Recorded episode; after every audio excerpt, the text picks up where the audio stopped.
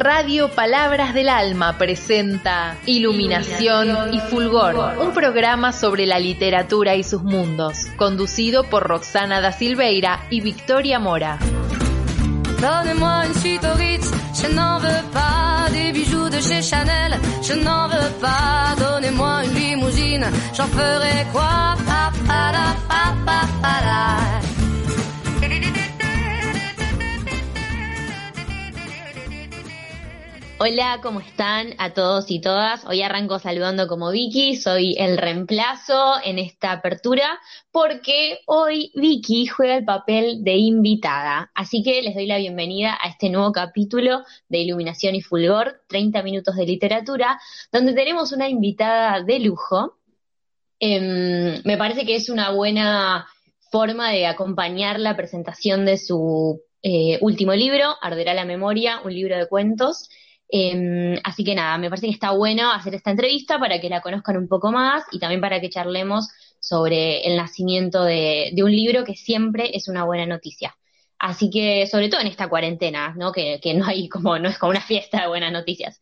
Así que bueno, le mm, damos un fuerte aplauso y la recibimos a Vicky. Hola Vicky. Hola Ro, ¿cómo es? La presentación es para celebrar la salida de un libro y aún más en estas circunstancias. Ay, sí, totalmente. Viene, viene una buena noticia, algo para festejar. Sí, sí. Y, y aparte acumulamos razones para que cuando termine celebremos, digamos, como una gran, gran fiesta. Por supuesto. Así que bueno, bueno, ¿cómo estás, Vicky? Primero. Bien, bien, bien. Pasando la cuarentena, trabajando, leyendo, escribiendo, así que bien. De todo un poco, sí. haciendo, dividiendo el día entre todos. Parece mentira, pero eh, yo, creo que hay, hay muchos casos en los que se está haciendo más cosas que en la vida normal, digamos. Sí, sí, sí, porque bueno, es adaptarse a un tiempo distinto y a modalidades distintas y bueno, ahí también es difícil como el corte porque uno está siempre seguro y eh, en eso estamos. Sí, totalmente. Pero bueno, ahí la, vamos, la vamos piloteando más o menos. Eh, así que bueno, bueno, vamos a arrancar. Em, pensé que estaría bueno em, empezar haciendo algunas preguntas sobre tu recorrido literario como lectora y escritora antes de meternos de, de lleno en el libro de cuentos. Así que vamos a arrancar con la primera pregunta que parte de una conferencia que estaba viendo la otra vez en YouTube de Rosa Montero, que se llama El arte de leer. Y en esa conferencia ella habla de que todas las personas tienen un libro llave, que es un libro que les abre las puertas de la literatura. Entonces, mi pregunta es, ¿cuál fue tu libro llave, el que te abrió, el que te abrió las puertas de la lectura? Eh, sí, a ver, em, eh, digamos, como apertura a la escritura, digamos, ya en mi vida adulta, em, sería 20 años luz del Sausorio, que es un libro que yo leí a los 20 años, y realmente me atravesó de tal modo que sentí que yo quería alguna vez escribir algo así. Me llevó muchos años de recorrido asumir ese deseo de escribir, porque bueno, además en el medio estudié psicología, ¿no? Terminé la carrera y demás. Pero ese libro que fue clave porque me encontré con esa sensación de, bueno, esto es lo que yo quiero hacer en mi vida, ¿no? Entonces quiero escribir claro. todo que, que le llegue a la gente de este modo en ese sentido, como que fue inaugural para mí con el de escribir. Por ahí ya más en la infancia es muy difícil acordarse como de un primero, porque yo leí de muy chiquita, incluso antes de la televisión de Alicia en el País de las Maravillas, todavía, que era una edición adaptada para niños, ilustrada, que sí recuerdo que haber leído mucho cuando era chiquita. O sea que, bueno, podríamos, claro, eh, a 20 años luz fue un libro llave, digamos, en muchos aspectos entonces. Sí. Porque es re, es re fuerte leer algo y decir, quiero alguna vez poder hacer algo así. Sí, sí, sí, pero realmente eso fue lo que me pasó, digamos, quedé como tan conmocionada con ese tipo de literatura que sentí que, aparte de seguir buscándolo en distintas lecturas, ese estilo, eh, también que en algún momento yo pudiera escribir algo así, digamos, ¿no? La Claro. Pero no solamente por el contenido, una historia de apropiación, que se escribe en el país en clave de ficción, sino que también el estilo y la capacidad y bueno, y, todo como está narrada la historia, la construcción de las voces, es, una novela realmente hermosa. Sí, bueno, eh, vamos a contar que la estamos leyendo para el taller. Yo la empecé el otro día y había que leer el prólogo nada más. Y obviamente que no pude parar. No pude leer hasta solo el prólogo. Quería saber más. Eso está, muy buena, muy buena. Sí, sí, eso es No, no, me necesitaba. Era como una sed. Sí, sí. Eh, justamente hace, estuve mirando ayer unos videos de García Márquez, hay una entrevista en la que él dice, ¿no? Que habla de, en realidad él habla de mm, eh, Crónica de una muerte anunciada y dice esto de que poniendo el asesinato al principio, porque va a querer saber cómo se llega al asesinato, ¿no? Y eso me parece que es genial esto de, que el lector queda atrapado por la historia y quiera seguir ahí. Y eso pasa con A 20 años luz. Es una cosa que es como vos decís, no se puede, no se puede soltar. Uno quiere saber qué le va a pasar a esos personajes que hasta lo siente como vivos, que también eso me parece algo precioso en una obra, ¿no? Sentir que los personajes son personas que te, que te acompañan mientras estás leyendo, que existen, eso es genial. Están re bien construidos los personajes, me encanta. O sea, ya necesito terminarla, es una cosa, me encanta. Sí, sí, es genial, es genial. Pero bueno, eh, bueno, y ahora tengo otra pregunta, que esta, esto lo llamo preguntas que se me ocurrieron viendo otra cosa, leyendo otra cosa. Bueno, es, muy largo el nombre de la sección, pero bueno. Eh, el otro día eh, terminé Zona de Obras de Leila Guerriero y en esa en ese libro ella hace hay un capítulo que se llama listas y dice hice una lista o sea que las listas eh, le gustan no sé qué y esto es una lista de cosas que le ayudan a escribir entonces no sé por ejemplo dice que eh, parece, ella corre mucho, entonces correr la ayuda a escribir. Plantar, eh, trasplantar algo la ayuda a escribir, como que va nombrando cosas, ¿no? A partir de esa lista yo empecé a preguntarme también qué cosas me ayudan a escribir, y bueno, me di cuenta que tejer me ayuda a escribir, y entonces la pregunta es, ¿qué te ayuda a escribir a vos? Eh, yo escribir eh, lo logro, digamos, escribir ficción, lo logro quiero decir, toda aquella escritura que está por fuera del laburo, porque bueno, por mi trabajo con los talleres y en la en la docencia hay muchas, muchas veces escribo por trabajo, ¿no? Pero hablando en términos de la escritura de ficción, como que tengo que pelearle el tiempo a la vida. Lo cierto es que cuando escribo, escribo. Trato de como luchar para lograr ese tiempo a pesar de las obligaciones, ¿no? Así que puedo eh, armar una lista demasiado larga. Diría lo mismo que antes, la lectura hay, hay ciertas lecturas o el encuentro con algunas historias también, ¿no? Que eso me ayuda a escribir. O no sé, me ha pasado escuchar historias en la radio y decir, esto tiene que ser un cuento, y aunque tuviera 500 cosas que hacer, sentarme a decirlo, tú, leer esto que decíamos antes, como me pasó con la 20 años luz, leer algún cuento, y esto está buenísimo, y de ahí derivar una historia que se me ocurra y tratar que llegue a lo que escribo, ¿no? obviamente no me refiero en términos de plagio, sino de cómo te inspiran. En Enríquez, los libros que más amamos son esos que después decís, uy, qué ganas de escribir. Entonces, digamos, es una lista cortita, sería la, escritura. Bueno, y también, perdón, y ahora que estoy pensando así em, sobre la marcha, también me pasó, por ejemplo, hay un cuento que yo escribí porque en el jurado estaba Osvaldo Bayer, que está en el libro, ¿no? Que es basural. Y a mí eso me significó como, no importa, así, así se me atrase la U, dice que uno yo tengo que escribir este cuento para esta fecha porque si llego a ser finalista y llego a, la, a ser leída por Bayer es lo que quiero, digamos, ¿no? Como también ese impulso lo que quiero que eh, me ha pasado, ¿no? Como de ciertos jurados en algunos concursos decir ojalá llegue a, ser leída por una persona que además admiro por quién fue, por quién es, por su escritura, ¿no? Eso también podríamos agregarlo a la lista. Sí. Pero no mucho más. Bueno, claro, sí, es muy bueno. es, es lo, lo, que se le va pudiendo robar a la vida. Pero sí, obvio. Eh, la realidad es que yo creo que las listas de las personas que, que viven eh, pura y exclusivamente de, de, escribir, de la escritura, son más largas. Pero si no, es como que cuesta. Sí, sí. Pero a la vez no se puede abandonar. Yo siento eso, que no se puede abandonar. Mm. No, tal cual. Tal cual.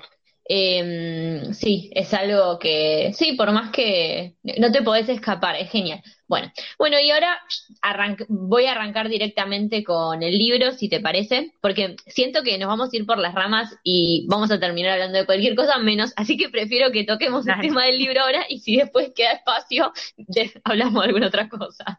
Eh, Así que bueno, em, para quienes no saben, les contamos em, que acaba de salir Arderá la Memoria, que es el nuevo libro de Vicky, em, con TXT Ediciones, también una editorial querida. nada, Vicky, te invito a que nos cuentes un poco sobre el libro, cómo surgió y qué te gustaría decir a vos de, él. Esto. El libro surge lee, digamos, una serie de cuentos que escribí eh, en estos últimos años. El más antiguo que escribí en el taller del Sausorio. Bueno, eh, aprovecho a contar que esa fascinación por A 20 años luz es la novela que ella escribió, que la autora me llevó a buscarla y a hacer taller con ella y durante casi dos años de sus talleres muchísimo. Así que hay uno de los cuentos del libro que remite a esa época.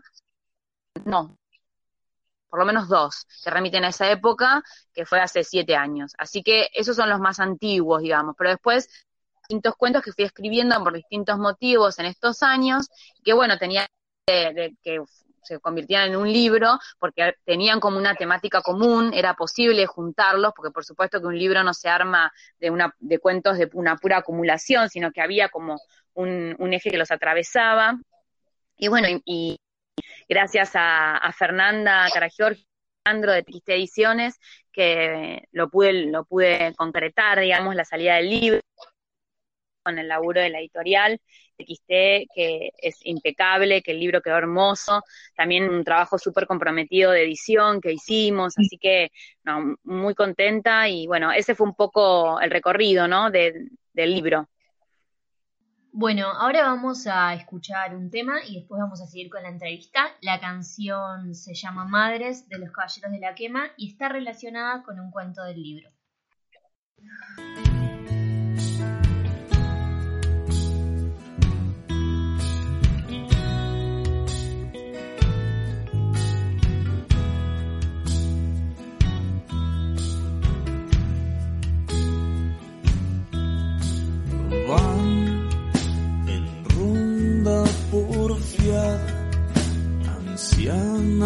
De viento, de un frío que gasta,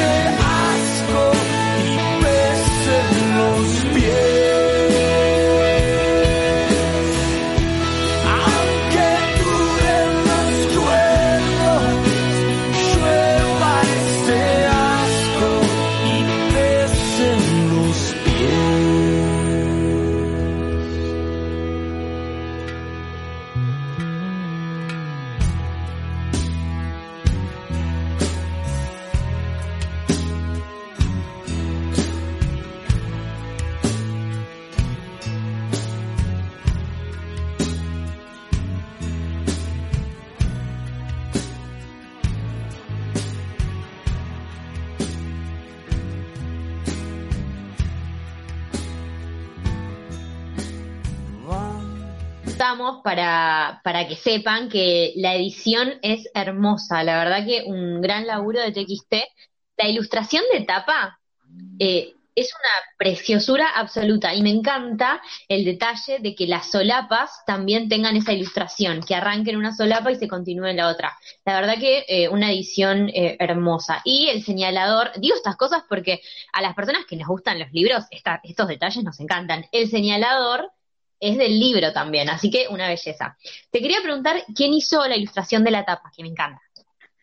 Bueno, está tomado de la, hay una mm, imagen que está tomada de un banco de datos que fue intervenida y, y, bueno, y armada especialmente para el libro por Alejandro de Editorial TXT, que bueno, se encarga de diseñar los, las interiores de los libros y las tapas, y bueno, él fue quien, quien realizó este diseño, también teniendo en cuenta de qué se trataban los cuentos, ¿no? Esta idea de como que, bueno, contemos que es como una silueta de una cara, pero también hecha por como por ramas y, hojitas, ¿no? Que como de fuera para atrás, digamos. Entonces hay esa idea de mirar hacia el futuro, pero también como tomados por, por, por lo que pasó, ¿no? Como el pasado también presente. Sí. Eh, sí, es hermosa, la verdad me encantó. Sí, y también toda la cuestión de, de las ramas, de las raíces, ¿no? De, de los árboles, sí. con la historia, la verdad que me encanta, me encanta, me encanta. Y bueno, sí. una de las preguntas que te iba a hacer, pero que más o menos ya la fuiste contando, o sea, mi pregunta era, ¿cuándo empieza como tu, tu compromiso con, con, la memoria, ¿no? De alguna manera, como esa decisión de escribir eh, haciendo un ejercicio de memoria. No sé si tenés algún punto o algún quiebre sí. para bueno, empezar cuando a hacer yo, eso. Eh, Sí, el recorrido fue, digamos, yo siempre de chica escribía cosas sueltas y demás, después estudié en la Facultad de Psicología, en la UBA, me recibí de psicóloga, durante ese tiempo siempre fui muy lectora, pero en esos tiempos solo lo que escribía tenía que ver solo con la facultad, y después al tiempo de recibirme, unos tres, cuatro años después de haberme recibido, que trabajaba en el consultorio, eh, bueno, decidí que tenía ganas como de, de hacer algo con esas ganas de escribir que no me abandonaban, ¿no? Y ahí empecé a hacer talleres literarios, que el primer espacio que, que transito es con Laura Galarza, que la verdad que me abrió la puerta a un mundo nuevo, porque uno cuando lee como intuitivamente o por las lecturas de la secundaria o de la gente que le recomienda y re, digamos que, que vas haciendo como unas lecturas más así intuitivas, digo, ¿no? Como, como no pensando en, en formar el oficio y a partir de mi encuentro con el taller de Laura Galarza aprendí como a leer de otro modo y a poder pensar cuáles eran las lecturas indispensables para formarme si quería escribir cuentos, bueno, y, y un montón de cosas en relación a la técnica que, que yo conocía por primera vez porque, bueno, yo no, no tenía formación académica en el área de letras, digamos. Y bueno, me fascinó, recorrí con ella también, estuve como un año y pico, y yo le había escrito antes en el blog, a Elsa tenía un blog, todavía no usaba Facebook yo, y no sé si ella usaba, la verdad, pero yo no usaba y, y, no me contestó. Entonces, bueno, empiezo el taller con Laura Galarza y al año y pico de estar con Laura, me contesta Elsa eh, un mensaje, me envía un mail diciendo que abrió de vuelta inscripciones para sus talleres, que si quería ir una entrevista y llevar algo de lo que tenía escrito. Y bueno, y ahí conocí a Elsa y en ese momento fue que, que, empecé a transitar como ese periodo con Elsa, después también hice un tiempo taller con Claudia Piñeiro, con Alejandra Lorenzich, bueno, todo durante ese recorrido fue como, fui como cada vez más alimentando mi, digamos, el deseo de escribir, de tomarlo como un oficio, digamos, ¿no? De escribir seguido, de, de mucha lectura, ¿no? Que bueno, que sigo sosteniendo hasta hoy. Y bueno, y después eh, cuatro años, en 2016, también hice el profesorado de lengua y literatura, que si bien está pensado para dar clases, bueno, obviamente también me significó un recorrido de lectura intenso, eh, más allá del que yo también hacía en los talleres, digamos, ¿no? Uh -huh. Sí, bueno, nombraste todas eh, grandes escritoras. Eh, y mm, la verdad que justo también otra de las preguntas era eh, sobre los talleres literarios, cómo había sido tu primer acercamiento, que bueno, ya, ya lo contaste. Eh, yo quiero contar que soy alumna de tus talleres, así que eh, soy, soy una testigo de, de la pasión y de... A ver, es muy importante destacar que no es solo que, que, hay mucha pasión y mucho amor a la literatura, sino que también hay mucho trabajo. Eh, o sea, se, perdón, se aprende un montón, o sea, en cuanto a la técnica también, y lo que vos decías, como lo bueno de, de lo que yo aprendí con el taller, con tus talleres, es, y que sigo aprendiendo aparte, y porque lo sigo haciendo, es toda esa cuestión de, es como una guía de tus lecturas también, que te, porque uno, como decís vos, la lectura intuitiva, vos lees lo que, no sé, lo que te parece capaz, lo que te gusta el, el título, lo que te gusta la tapa, no sé, cosas así. Em, Sí, después hay como una Claro, después me parece que hay una lectura más sistemática, ¿no? Que ya uno lee como Sí. de otro modo. que, que son herramientas para leer y para escribir que te acompañan toda la vida. Por eso Mm. amo el espacio de- del taller. Acá estoy como hablando medio en, en modo fan, me puse, de vos y de los Ay, talleres. Me vas a hacer emocionar. Eh, Sí, porque, bueno, contemos que, La determin- digamos que hace un par de años me decidí a dar talleres, eh, que también era algo que venía como con muchas ganas de hacer. Pasé un, casi dos años dando talleres en cultura en Pilar y bueno, y ahora sostengo un espacio particular, digamos, donde coordino talleres de manera presencial. Cuando, eh, acá en la librería de Delviso, Sí. pasen y lean, que es un espacio que amo. Eh, aprovecho para agradecer y saludar a Alejandra y a Adriana, que bueno, que ahí eh, tengo un espacio de talleres los días sábados y bueno, y ahora se sostienen de manera virtual, ¿no? Eh, bueno, y también con ustedes, que son un grupo, digamos, que venimos trabajando hace unos años. Em, así que Sí. sí. es como que yo en determinado momento, bueno, yo soy como que tengo alma de, de docente de chiquita, obviamente, me la pasaba jugando a, a la maestra, eh, me acuerdo que iba a inglés y, Sí. y después jugaba con mis primas, a que yo les era la profe de inglés, digamos. Eh, entonces es como que tengo una vocación por la docencia que me que fui, digamos, que a pesar de que hice la carrera de psicología, eh, nunca, nunca dejé, digamos, ese espíritu docente. Y después con el recorrido por la literatura, y bueno, y también es algo que me encanta en los talleres, que es la cuestión, esto, ¿no?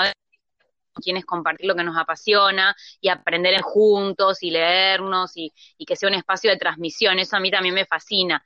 Y, y nada, me como que en algún momento decidí que tenía ganas de intentarlo y la verdad que, que bueno, está buenísimo. Yo, eh, pero nada, es eso. Lo que pasa es que cuando encontrás un espacio en el que podés ser, porque seamos sinceros, hay muchos espacios en los que cuando te pones a hablar eh, así, que como, como hablamos nosotras de la literatura, a veces te miran como... La gente piensa porque, que ya estamos sea locas. porque no comparten la... sí, la verdad. Sí, o por ejemplo, a mí me pasa con, Y- con la compra y acumulación de libros, ¿no? Que por ahí hay gente que te dice, ¿para qué compras si tenés para leer? Y bueno, no puedo evitarlo porque Sí. necesito, es, es- también eso fue parte de que, eso es un recorrido también de armar tu propia biblioteca, ¿no? Por supuesto, dentro de las posibilidades de las distintas crisis económicas que atravesamos, pero esa, o, digo, también me refiero a haber Tal cual. comprado libros usados, eh, con- a- a- digamos, a precios accesibles, esa búsqueda de ir armando una biblioteca, no importa que no te dé el tiempo para ponerte al día con lo que tenés, pero también tiene que ver con armarte una biblioteca propia donde haya libros a los que podés recurrir cuando necesitas armar una clase, cuando necesitas eh, decidir qué texto leer en un taller, con los chicos en la escuela, y eso también me parece que, que es precioso. Y, y vos me dijiste una vez algo que Sí. quiero que- justo ahora decirlo porque tiene que ver con lo que estamos hablando. Una vez me dijiste que yo armaba comunidad y la verdad es que me hizo muy feliz que me dijeras eso y me quedé pensando esto de cómo eh, yo, pero podría ser otra persona, pero quiero decir, hay algo que eh, gracias al espacio que, que por mi propio deseo intenté instalar, también armamos comunidad como grupal con otras personas y eso me parece hermoso, creo que es lo más lindo, ¿no? Esto que, que sea en torno a la literatura, Tal- pero que también se establezcan lazos de respeto, de amistad, de escucha, eso me parece. U- sí, humanos. Sí, que como decís vos que después se termina mezclando literatura y vida Sí. y terminamos, o sea, y nada, lloraban. No, no vamos a llorar delante de la gente que nos escucha. no le vamos a dar gusto porque es muy fácil llorar.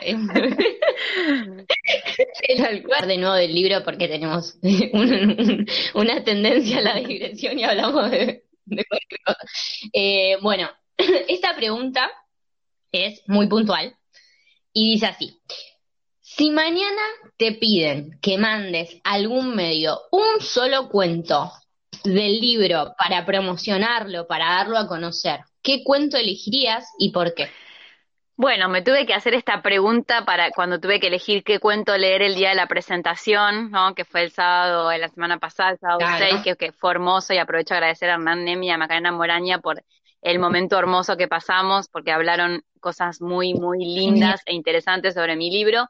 Y bueno, yo ahí creo que elegiría el mismo, ¿no? Que es un cuento breve que se llama Madres, que tiene que, que está inspirado también en una anécdota que, que bueno, que, que escuché ¿no? Que, que la familia de, de, mi marido me la contaron varias veces.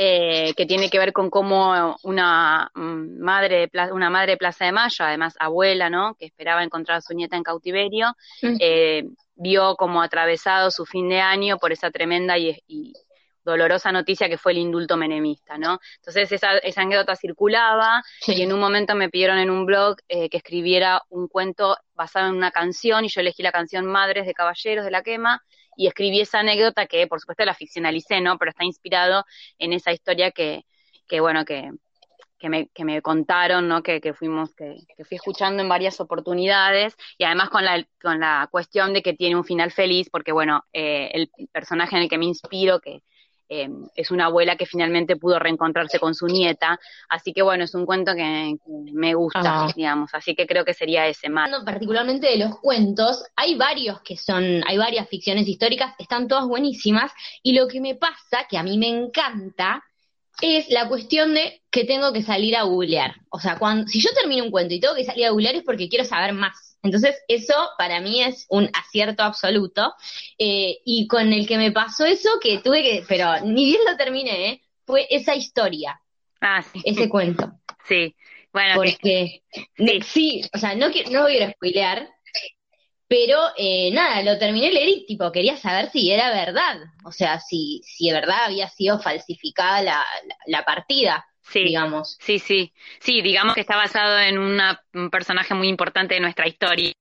Eh, ahí también me pasó de estar leyendo la biografía y leer algo de esto y decir, uh, Sí. esto es para un cuento, ¿no? Como esa necesidad de tra- transformación de una anécdota en eh, términos de ficción, ¿no? De que se convierta en ficción. Eso me, me, me pasa a veces con, con- Claro. Sí, me encanta, eso me encanta. Y me parece que eso pasa mucho con, con las ficciones históricas, porque incluso te puede pasar que no tengas idea de lo que pasó, tipo de, de algún, de algún hecho histórico, y a partir de un cuento leas algo y digas, che, esto pasó de verdad y quieras saber más. Entonces, Bueno, por creo eso que ahí también eh, es Sí. un, en este caso, sí, Pero después pienso que esto, esto es uno de los efectos que a mí me interesa, ¿no? Que, que es que, que hay aquellas historias que a veces quedan ocultas o que son manipuladas, más a- ¿no? en estos tiempos de comunicación, me refiero a los desaparecidos, ¿no? O a querer ensuciar la memoria. A mí me interesa también eso, poder recuperar historias que, ro- que muchas veces son pura ficción, pero muchas veces, como en el caso del cuento Madres, rozan alguna parte de alguna anécdota real y que las personas puedan decir, bueno, a ver, esto pasó, no pasó, Claro. y que se encuentren con nuestra historia, digamos, que me parece tan importante, ¿no? Por eso, siempre, por eso me parece que es una fic este libro, como eh, muchos que, que tratan el tema, me parece que la ficción, eh, en este caso las ficciones que hablan de la memoria, son totalmente necesarias, sobre todo para, mm, o sea, para, mm, pienso como en generaciones que vienen, ¿no? En, en- pienso en los centennials, por ejemplo, mi hermana tiene 14 años y 15 ya, y me parece que, que es una buena, es un buen acercamiento a, a también a la historia, Sí. a la ficción, porque después te va a querer, te va a llevar a querer saber más. O sea, la verdad que eso me, me Sí, sí.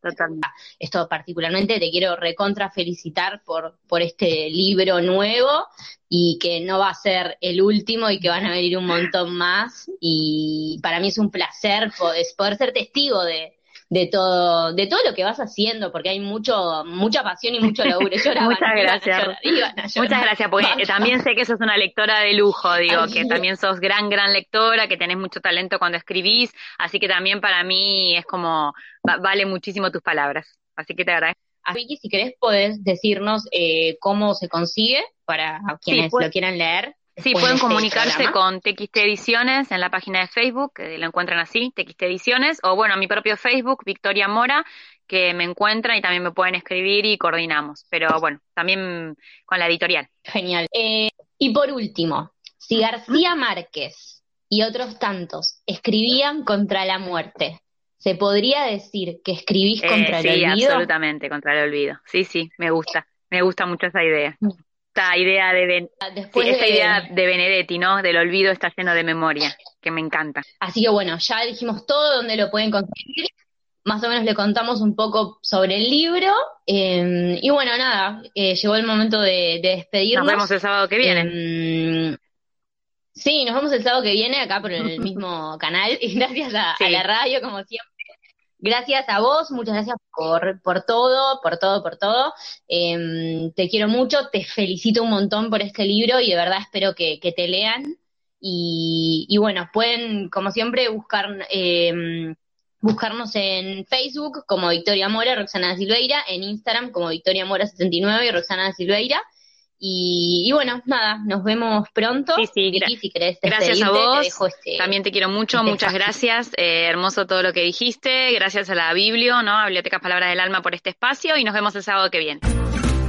Donnez-moi une suite au Ritz, je n'en veux pas des bijoux de chez Chanel, je n'en veux pas. Donnez-moi une limousine, j'en ferai quoi pa, pa, la, pa, pa, pa, la.